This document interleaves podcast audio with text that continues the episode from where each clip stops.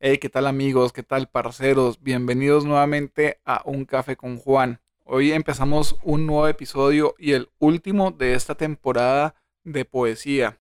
Y vamos a cerrar con el poeta que para mí es el más grande de todos. Vamos a cerrar con el gran Mario Benedetti.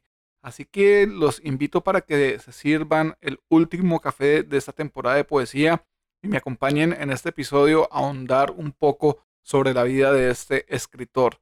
Por eso, sin más ni más, vamos a empezar y démosle entrada a nuestro invitado Mario Benedetti.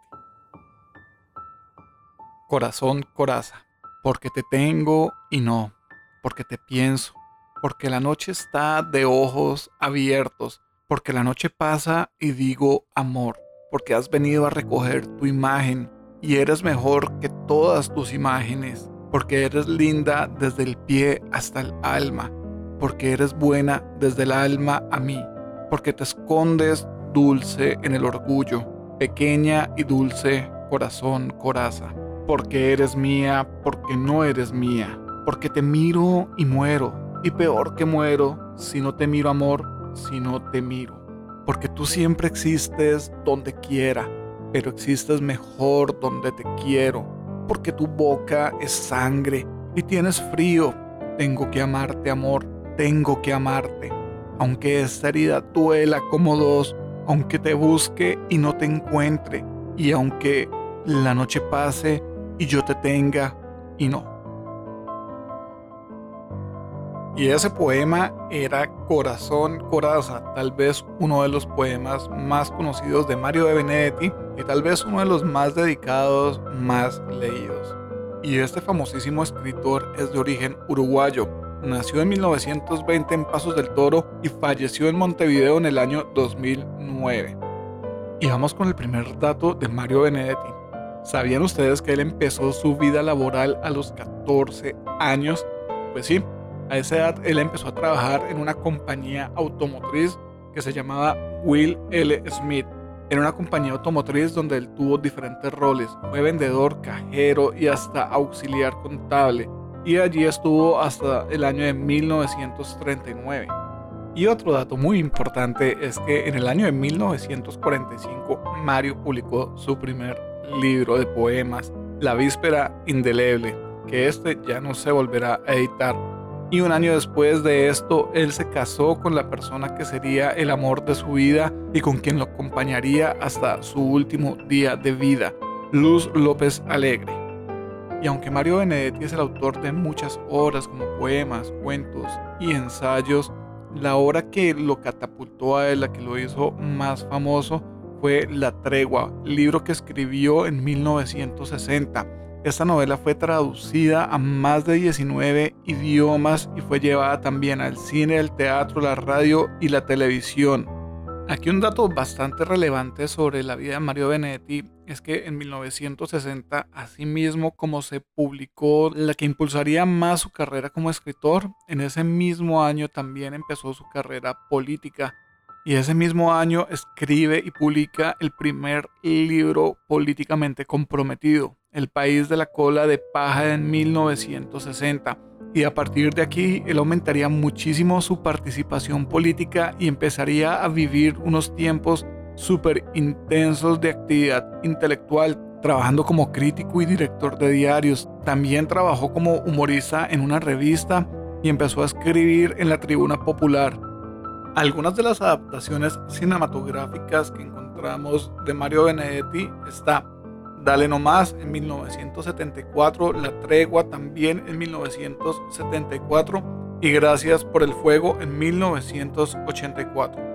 Entre los reconocimientos que él recibió también podemos encontrar la Orden del Fénix Varela por parte del Consejo de Estado de Cuba, el Premio Llama de Oro a su novela Primavera con una esquina rota, fue otorgado por Amnistía Internacional en Bruselas, recibe la medalla Heidi Santa María por parte del Consejo de Estado de Cuba, es delegado profesor honorario de la Universidad de Buenos Aires en Argentina, también recibe la medalla Gabriela Mistral de Chile, el premio especial Bartolomé Hidalgo a su obra ensayística en Uruguay, fue designado profesor emérito de la Facultad de Humanidades y Ciencias de Uruguay doctor honoris causa por la Universidad de La Habana en Cuba, doctor honoris causa por la Universidad de Valladolid, España, doctor honoris causa por la Universidad de Alicante España.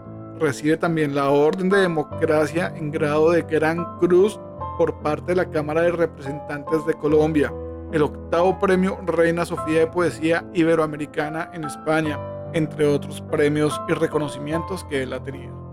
Hay que decir que en la obra literaria de Mario Benedetti se encuentran más de 80 producciones literarias. También debemos resaltar que Mario estuvo por más de 10 años exiliado de su país, esto debido a sus pensamientos políticos y a su visión y activismo político. Y bueno, aunque yo les decía al principio también que el poema Corazón Coraza es uno de los poemas más leídos y más dedicados de Mario Benedetti, hay otro poema de él que también es súper conocido y es uno de los más románticos. Es el poema Te quiero, que además de todo ha sido musicalizado y diferentes personas y grupos lo interpretan. A mí una de las versiones que más me gusta es la de los abandeños. Si por ahí pueden conectarse a YouTube, busquen Te quiero de los abandeños y es una versión hermosísima. Se los recomiendo 100%. Y bueno, gente bella, ya con esto terminamos este episodio sobre el gran escritor Mario Benedetti. Espero que les haya gustado este corto paso por la vida de él, por su obra, por sus poemas, por sus escritos, por su parte política, por el exilio que tuvo y que lo alejó de su país por más de 10 años. Espero que les haya gustado también esta temporada de poesía. Con este episodio concluimos pero ya voy a empezar a preparar la próxima temporada de Un Café con Juan. Voy a traer un tema totalmente distinto y tal vez más adelante haga una segunda parte sobre poesía. La verdad, como les dije desde el primer episodio, la poesía me encanta, es algo que siempre he llevado en el corazón, en el alma y en la mente y por eso me animé esta vez a hacer este tipo de podcast. Les quiero agradecer una vez más por acompañarme, por estar conmigo, por todas las personas que me han dejado comentarios en Facebook, donde han escrito sus pensamientos sobre algunos artistas que hemos invitado, a las personas que me han escrito pidiéndome que les saque uno de sus poemas. Muchas gracias por participar, por acompañarme, por ser unos oyentes espectaculares, por ser parte de este café.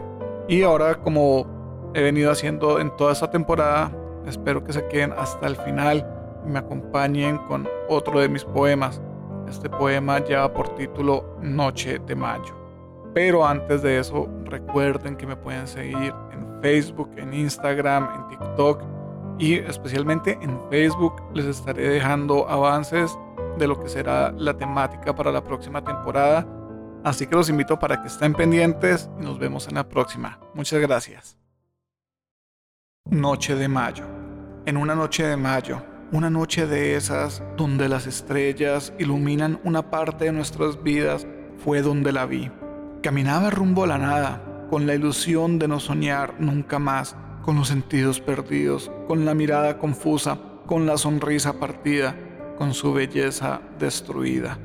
Solo caminaba y yo la veía. Para mí parecía una flor andante, un sueño lejano pasando por mi lado su belleza irradiaba todo a su alrededor. No pude quitarle la mirada ni un segundo. Yo fumaba un cigarrillo mientras la veía pasar. Quería saber todo de su vida, sus intimidades, sus pasiones, todas sus fantasías. Sentía que mi cuerpo se comportaba de una forma extraña. Empecé a sudar mientras la veía pasar. Su cabello por momentos tapaba su rostro pero sus finas y suaves manos lo movían de nuevo y dejaban una vez más al descubierto sus hermosos, provocativos labios rojos. ¿Cuántos no desearían besarlos? Qué placer me provocaba el solo verla caminar, el sentir su aroma solo mientras pasaba. Yo seguía ahí sentado viéndola pasar. No contemplaba cómo un ser tan hermoso podía en una noche tan bella como esa tener el alma destruida. Podía en la distancia que nos separaba sentir su suave, dulce y único aroma. La noche parecía girar en torno a ella. Todo a su alrededor se detenía al paso en que ella iba pasando.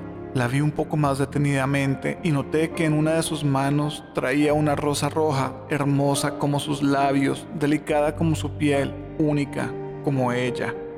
Me intrigué, quería saber por qué tenía una flor tan hermosa en sus manos y en vez de felicidad la abordaba la tristeza. Se sentó y de pronto sin control las lágrimas por su rostro delicado brotaron, como el agua de un manantial. Su tristeza se sintió tanto que la noche había cambiado su semblante. Las estrellas en el firmamento se veían como queriendo consolarla. Su corazón en pedazos caía con cada lágrima. Me paré y caminé donde ella estaba. Quería acompañarla en su enorme tristeza. Me senté a su lado y en silencio nos quedamos los dos. Ella me volteó a mirar y al ver sus ojos algo tímidos, tristes, llorosos, descubrí que era mi vida la que a gritos pedía un rayo de luz. Y era ella quien venía del olvido de mi corazón a regalarme lo que muchas veces quise llamar amor.